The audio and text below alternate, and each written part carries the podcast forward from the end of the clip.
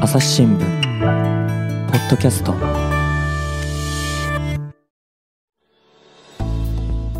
朝日新聞の神田大輔です、えー今回はですね朝日プリンテックから村瀬武彦さんに来ていただいています村瀬さんよろしくお願いします、まあ、よろしくお願いします。というわけで前回に引き続きましてですねこの朝日新聞のですね朝夕刊印刷をしてくれている会社である朝日プリンテックからですね村瀬さんにちょっと印刷の話をねいろいろ聞いていこうと思うんですけれども今回はですねえー まあなんせですね村瀬さんが印刷が趣味だっていうことでですね前回だいぶあの 盛り上がりましたけれども今回その印刷っていうのがそもそもどういうふうに発展してきたのかっていうちょっと歴史をね紐解くような話聞いていこうと思うんですが村瀬さんよろしくお願いします。あはい、よろしくお願いします。はいあの、印刷はですね、文明の母とかですね、IT の祖先は印刷なんてよく言われたりするんですけども、ほうほうまあ、印刷物がなければ、まあ、現代人は生活できないと思うんですね。うーんあの、まあ、今はね、パソコンを通り越して、まあ、小さい時から、もう初めからスマートフォンいじくって大きくなっていくと思うんですけども、はいはいそ。れでもやっぱり自分で物を書いたりするかと思うんですよね。そりゃそうです。はい。うん。で、印刷ってあの定義付けがあるんですけども、うん。印刷とは非印刷物に情報を記録して大量に複製物を作ることっていう、まあ、そういう定義付けなんですけどちょっもと難しい言葉出てきましたけど。あの非印刷物っていうのは、まあ、新聞の場合は紙ですから、はいはいはい。まあ、例えば新聞社で言うと、えー紙に情報を記録してあそうですね大量に複製物を作ることって、まあ、そういうことになるかと思うんですけはいどはいもはいはいただしね大量に複製物を作らなくても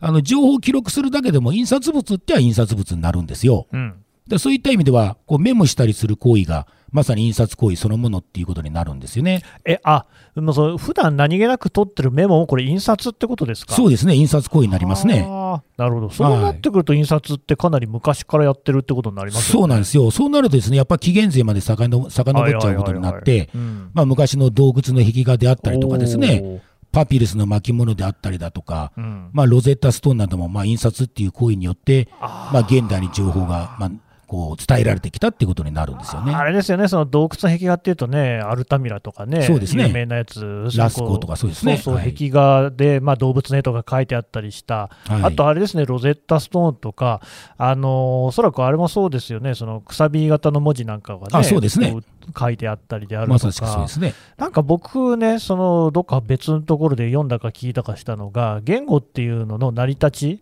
まあいろいろな説あるんだけれども、その一つの説として、当時、その昔々ですね、物と物とを流通させるときに、まだお金ってものがなかったというときに、どうやってたかっていうと、物々交換とかもやってたわけなんですけれども、ただ、その直接物を交換するときに、なんか記録をこうね、あの年度版なんかに、あのそれこそ、まあ、文字っていうほどのもんでもない、えー印みたいなのをつけてたっていうようなね、こんな行為もまさに印刷っていうことにはなってくるかもしれないですよね、まさしくそういなんそうなんですよ。あの粘土板に模様を描いて、それを2つに割って、それでお互い持ち、はいはおいは互いい持つんですね。それで攻撃するときに、この人は海賊やないんだってちゃんと分かるように、その割ったやつをピタッと合うと、ああーこの人とはちゃんと攻撃しとる、そういうねまあ、あの民族っていうか、だねっていうふうに、うんまあ、分かるようにやったりしたのも、もともと印刷なんですよね。なるほどね、だから、でそこから貨幣っていうものがだんだんできてきたって話らしいんで、あーはいそうすると貨幣なんていうのももっと、まあ、印刷っていうことになってきますそよう、印ね。刷、あれも印刷ってことになります印ね。刷物というん印ですか、ね、刷物になりますね。なるほど。ただまあやっぱ一般的には印刷っていうと紙にいなんかするっていう感じでイメージしますよね。うん、そうですよね。まあ、今言ったようなことも、まあ、印刷なんですけども、まあ、基本的にはやっぱり印刷っていうとですね、やっぱり新聞だとかうん、チラシだとはかいはいは、いまあ、ポスターとか雑誌だとかですそうねで、すね。あ、まあ、そんなようなものを連想するとは思うんですけどもう、ん、まあ、こういった、あの、大量にもう複製物を作るっていうこと、まあ、コピーなんですけども、はいはい。まあ、こういうものができるようになったのは15世紀からなんですね。ああ、そうか、その印刷そのものの行為と複製物を作る行為ってのはまたちょっと話が違うわけですね。そうなんですね。大量に複製物を作るっていうのは、ちょっと、あの、自分が手書きしたりするのとはちょっと違うわけなんですね。なるほど。はい、だからそういうことができるようになったっていうのが、もう、まあ、ヨーロッパでは中世のルネッサンスの時代になるってことなんですね。あの中世のルネッサンスの時代って大体いつ頃でしたっけ大体ですね、まあ、1400年ぐらいの時代ですあーね。なるほどね。はい、その頃そうなんですね。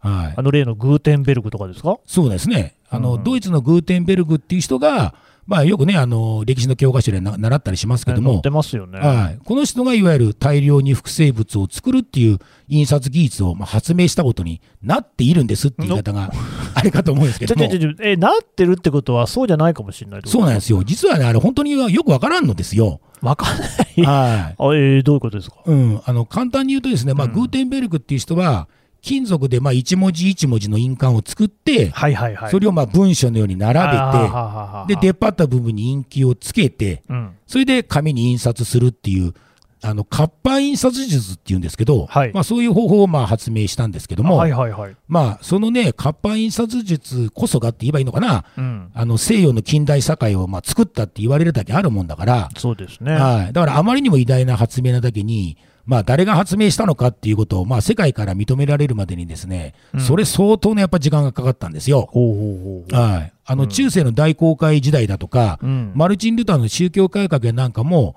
このグーテンベルグの活版印刷術が発明されたから、まあ、起きた出来事って言われるぐらいですからね。なるほどね。うん、なそんなもんだすけそんなもんですから、まあ、いろんな国からですね、特にオランダだとかフランスだとか、イタリアの学者たちがですよ、うんまあ、自国こそが活版印刷術の発祥国だって言あ、ってドでイすねツじゃないと。そうなんですよ、はいはいはいはいドイツじゃないと、うんまあ、あらゆる手段を使ってまあ説明しようとこうしたんですけど、はい。まあ、憶測だとか、奇弁の山だら けで、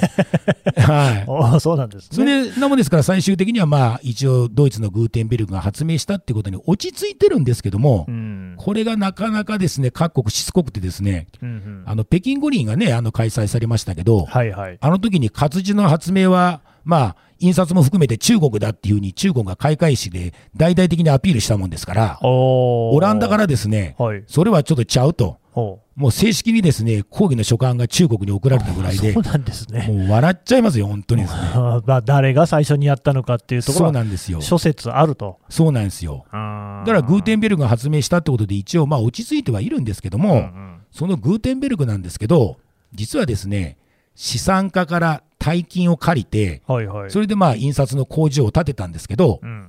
その約束の期日までにね、あれお金を返済 できずにですえね、裁判で負けてしまったっていう法定記録があるんですよ、実は。ほうほう。そこからですね、推測されとるだけなんですよね、実は。え、あ、そうなんですかそうなんですよ。あ自分でこう作ったっていう記録が残ってるわけじゃないんですね。じゃないんですよ。へえ。はい。裁判記録ばっかしかグーテンベルクないんですよね、実は。いやーで、グーテンベルクってですね、はあの結婚詐欺でも訴えられる法定記録もあるんで すよ。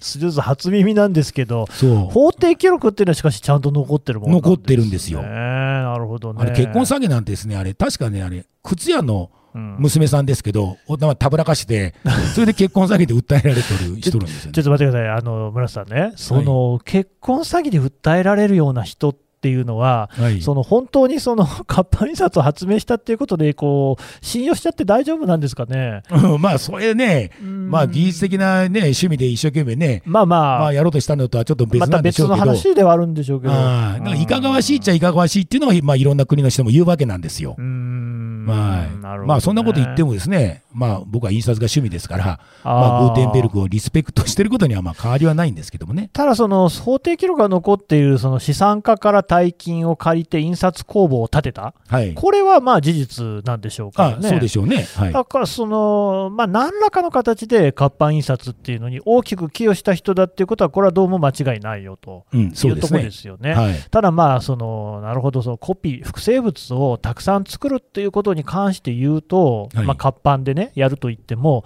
誰が元祖なのかって、それこそ記録残ってないものもたくさんありそうですもんね。そうなんですよ。うーん本当にわからないんですこれだけはなるほどね、はい中国なんかやってそうですよね。うん、そうですよね。だから、まあ、基本的にはですね、うんまああ、なんていうのかな、あ今、ルネサンスの時代の話をしてきましたから、はいはいはい。まあ、ルネサンスの三大八名っていうと、うん火薬羅針盤、だからもう一つは印刷術って言われるんですけどあこ、れ習いましたね、習いましたよね歴史で昔歴史でではすねいはいはいはいで火薬も羅針盤も印刷術も起源って言ったら、またやっぱ中国なんですよ。あ、そうなんですうか。んへーただ、あのこう印刷するための、まあ、実は紙もうんインクも中国なんですね。なんだけど、ほいこう印刷術って言ってもですね、中国は全くね、あの近代化できなかったからやっぱダメで、ほ世界的にはあんまり認められていないんですよ。ううーんで、活字もですね、うんもうルネサンスよりかなり前の時代にですね、砂や粘土で作った記録もあったりするんですけど、ああるんですね。ああやっぱ脆いし、ああ。そうなんですよね。使い物にならなかったし、はいはいはいで漢字は複雑だし、はいはいはいはい。種類も多いですよね、ち漢字って。そうですね。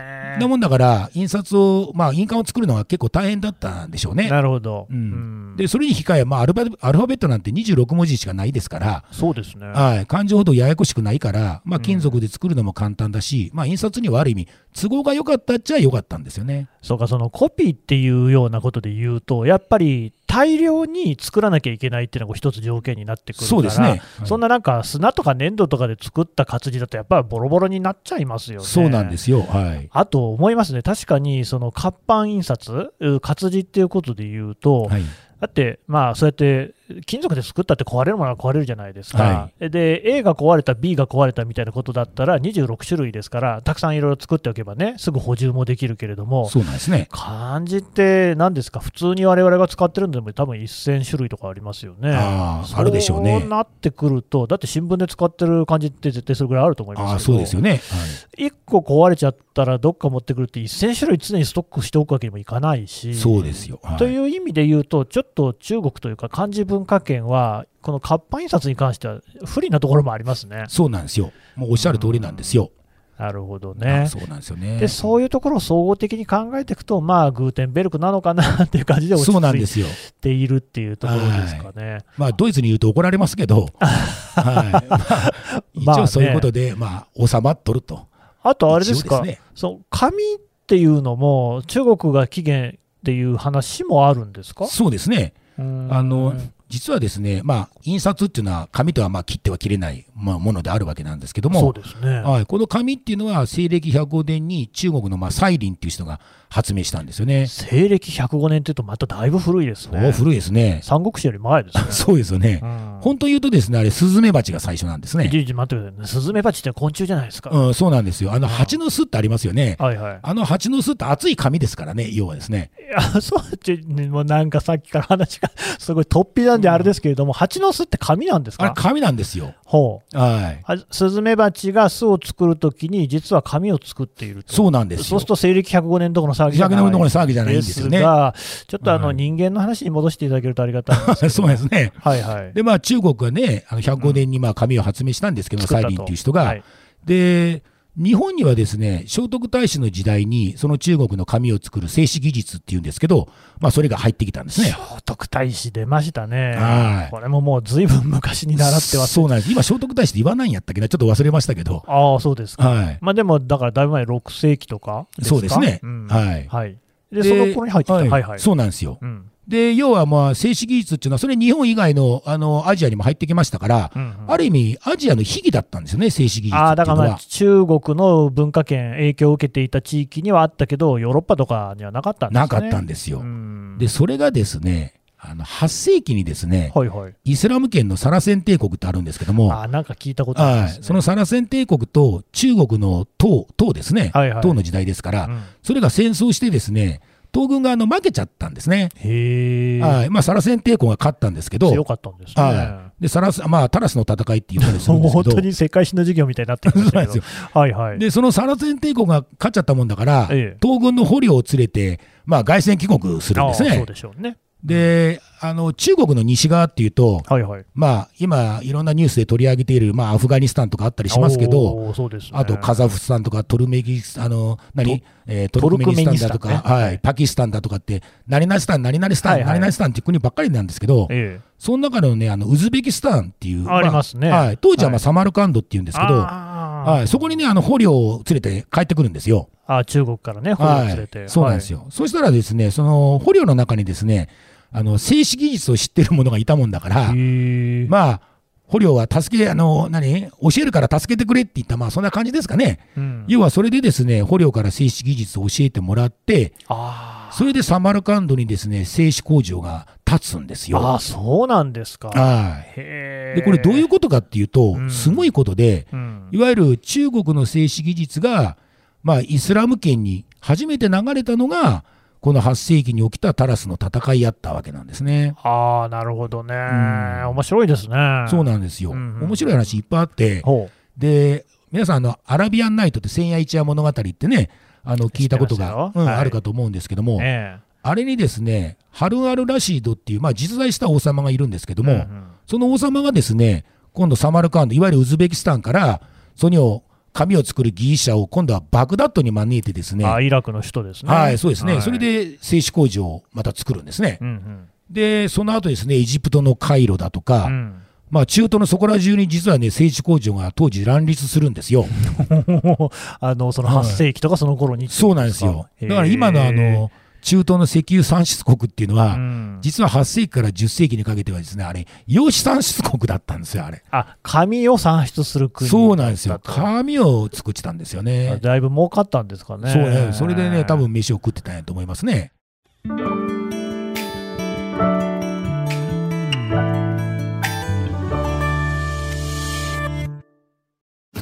ながら聞きできるポッドキャストって私の生活スタイルにちょうどいい朝日新聞のニュースレターに登録すると編集者が厳選したニュースがメールで届くよ思いがけない話題にも出会えるよねちょっと新しいニュースの読み方朝日新聞いやこれね、アラビアンナイトってね、だからこはういランプこすって魔人が出たみたいな話とかね、はいはいはい有名だと思いますけれども、はいはいはい。これ実はあの私あの、かつて特派員でイランにいたんですああ、よ。はい。で少なくともイランにおいては、このアラビアンナイトっていうのは、実はご元祖はイランだよと。はい。昔、イランだったところでこう編まれたものだよって話があるんですが、まあ、その辺はさておき、なるほど、はい。物語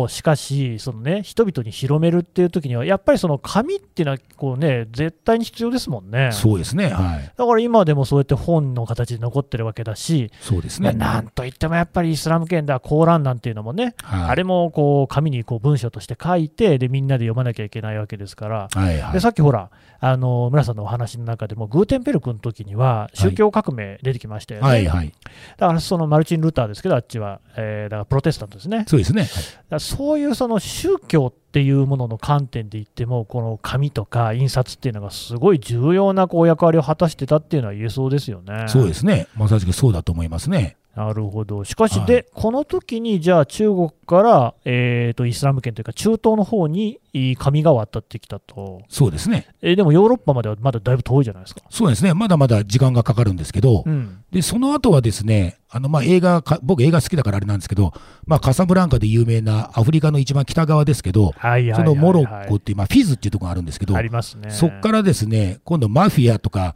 あの、アイスクリームのジェラードですか、うんあれで有名なシチリア半島を通って、 シチリで、アおヨーロッマパフィアでの本土に政治技術が入っていくんですあよ。はははい。それが大体もうそこからですね、何百年か過ぎて、13世紀からもう14世紀頃ですね、なるほど。ヨーロッパに入っていくのは。だいぶちょっと遅れましたね。はいそうなんですねで、その後ですね、ざっくり言うと、今度アメリカに技術が行あっあ、て、ヨーロッパからね。はいはい。で、その後、まあ、西洋のようで洋紙っていうんですけども、はいいはい。わゆる和紙と違ったこの洋紙の技術として、またアジアに戻ってくるんですよ。へえ。はい何が言いたいかっていうとですね、この製紙の技術って、中国が発祥で始まって、はいはい。ぐるっとですね、2000年かけてちょうど地球を一周したんですよあーなね。るほどね。はい。だから、あの、シルクロードっていうのは、あの、ペーパーロードとも言われるぐらいで、ほう。まあ、シルクロードとね、結構同じようなルートで製紙技術ってずーっと流れていったんですようーね、ん実は。なるほどね。うん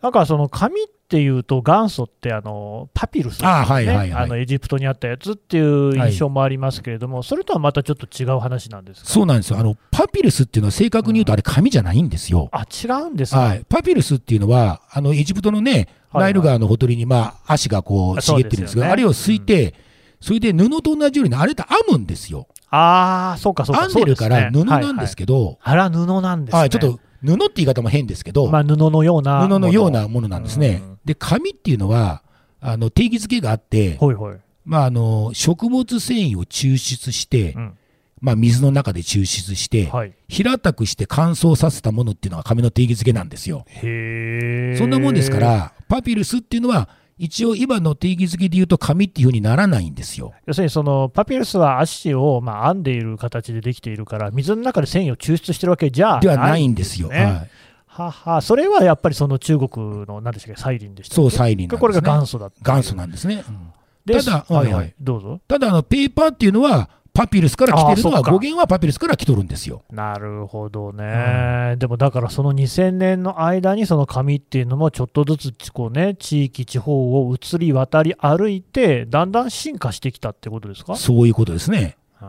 はいただ、あの、紙ってそんな難しい技術はないったら怒られちゃいますけ ど、先ほど言ったように紙の中で食物繊維抽出して、まあ、平たくして乾燥させるだけですから、はいはいはいだから、あの、製紙会社ってですね、お金持ちやったら誰でも作れるん ですよ、当時またあ大胆な発言が飛び出ましたけれども、そうなんですか、そうなんですよ。実はそうなんですよ。まあね、製紙会社っていうと、どうしても頭にこう思い浮かんじゃうのが、どっかのね、会社のなんか社長さんの御曹司かなんかがね、だいぶあの使い込みをしたっていうような話がね、ああ、はいはいはあい。りましたけれども、はいやっぱりそのお金っていうものとは結構、っていうかかん、お金もね、紙幣も紙ですもんね。そうなんですね。うん貝もそうですね。もうか、もう、まさち紙ですね、お札も。あれなんかは、僕もあの特派員をやってたんで、いろんな国に行くわけなんですよ。はい。で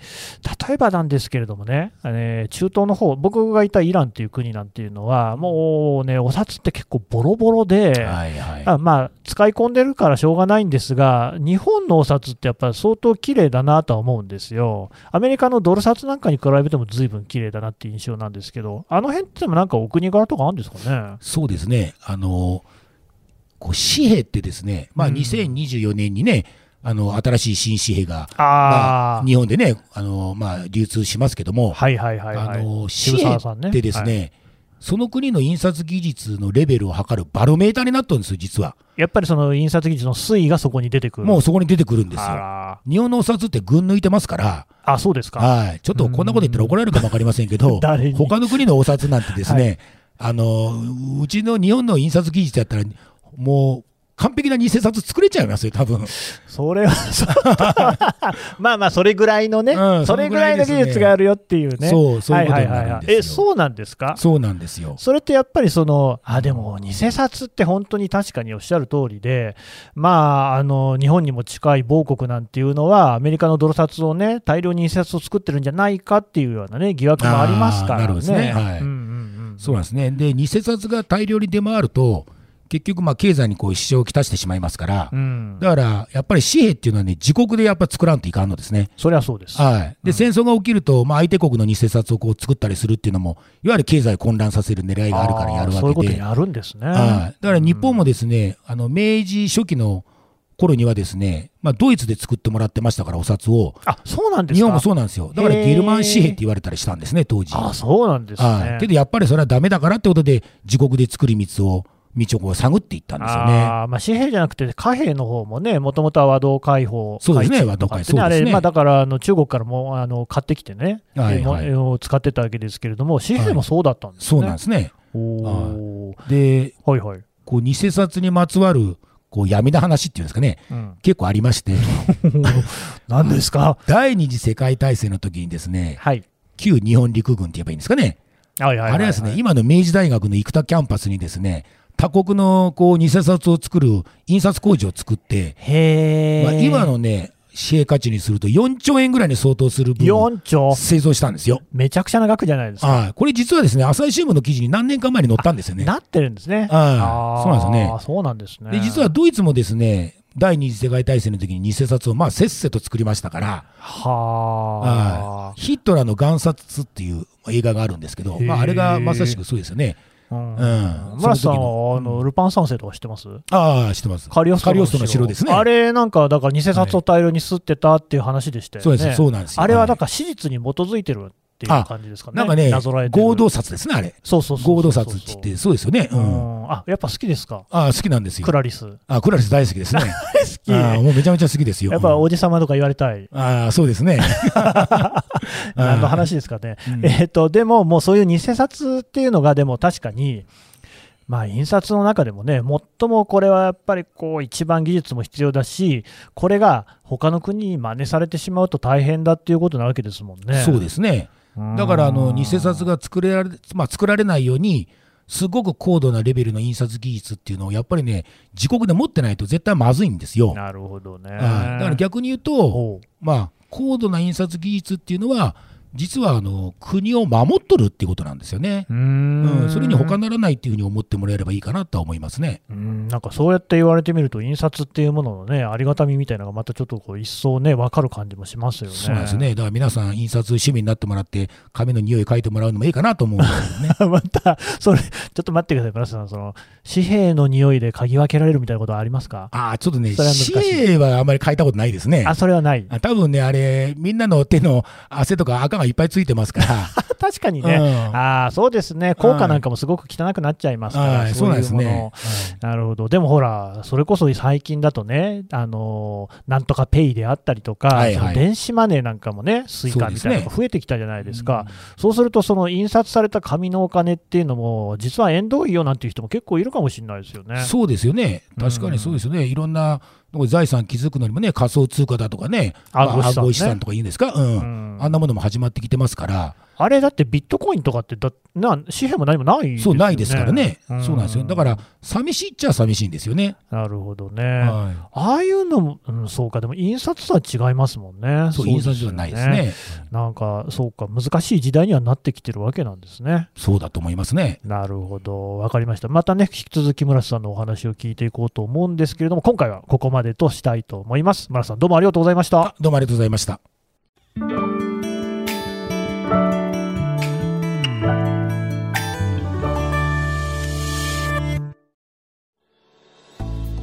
はい、えー、朝日プリンテックの村瀬武彦さんのお話聞いてきました。さて、村瀬さんね、朝日プリンテックのね、はいやってることで、この間はですね、えっ、と、火と空気と水以外だったら、何でも印刷できますよってことですけれども、はい、ということは新聞以外にも例えば本とかも印刷できるんですか、そうですね。うんあの本が本が発売される前にあの何人かのそれに関わってる人が、うんあのなんですかねこんな表紙、はいはいはい、ははいい、こんなぐらいの大きさとかですねそれでいいんだろこうれかねっていう確認するための,、あの本を、まあ、印刷いくつか何部かしたりするんですけど私もね、もらったことあって、要はその中身だけをこう、ね、読んで書評を書いたりするとか、そ,、そううですいう時ねにも使うやつですね。はいそうですね、はいはいああいうものもあのうちの方で印刷できますし、へーはい、あとですね、うんカーボン用紙といってですねうんあの副写みたいなやつですね、おー、はいありますね、は